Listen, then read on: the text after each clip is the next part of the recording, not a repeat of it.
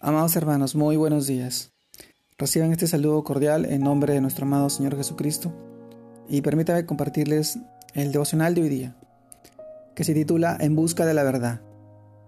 Y vamos al libro de Hechos, capítulo 17, versículos del 10 al 12, en el cual nos dice, inmediatamente los hermanos enviaron de noche a Pablo y a Silas hasta Berea, y ellos, habiendo llegado, entraron en la sinagoga de los judíos, y estos eran más nobles que los que estaban en Texalónica, pues recibieron la palabra con toda solicitud, escudriñando cada día las escrituras para ver si estas cosas eran así. Así que creyeron muchos de ellos, y mujeres griegas de distinción, y no pocos hombres. Hechos capítulo 17 versículos 10 al 12. Luego en 2 Timoteo capítulo 3 versículos 16 al 17, el cual nos dice, toda la escritura es inspirada por Dios y útil para enseñar, para redarguir y para corregir, para instruir en justicia, a fin de que el hombre de Dios sea perfecto, enteramente preparado para toda buena obra. Amados hermanos, el título de hoy día es En busca de la verdad. En busca de la verdad, mis hermanos. Hay una gran diferencia entre dudar y no creer. La duda muchas veces es el camino para motivarse a buscar las respuestas que necesitamos.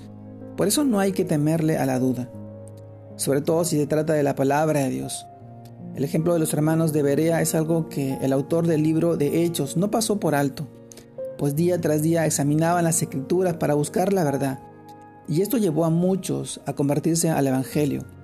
Dice que las mujeres y hombres recibieron la verdad con toda solicitud, es decir, recibieron la verdad con disposición para creer la base escritural de Pablo en sus predicaciones llevó a estos cristianos a escudriñar la palabra de Dios, a sumergirse en los pensamientos de Dios, de manera que estos tocaron profundamente sus vidas, trayendo fe.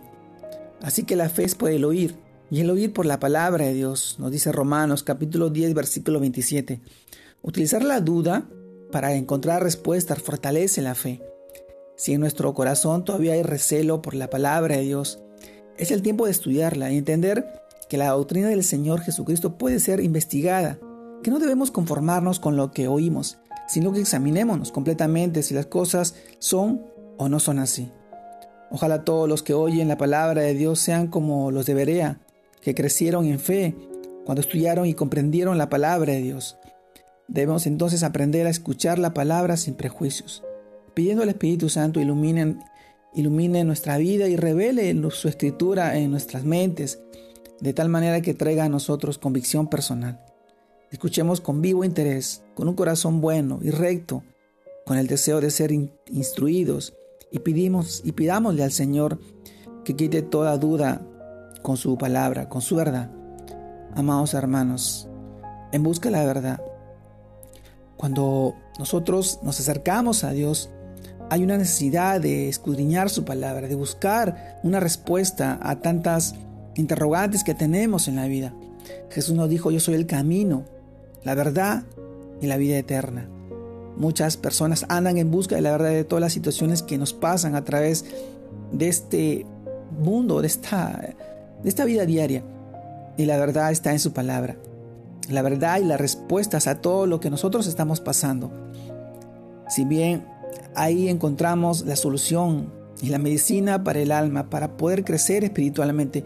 Y esto, esto se da cuando nosotros aceptamos a nuestro Señor Jesucristo en nuestro corazón y en nuestra vida y permitamos que Él transforme y nos cambie a su manera de vivir, transformando nuestro temperamento, a su carácter, al carácter de Jesús. Y eso se debe a la necesidad de buscar de su verdad, de su palabra, de su evangelio de buscar de Él.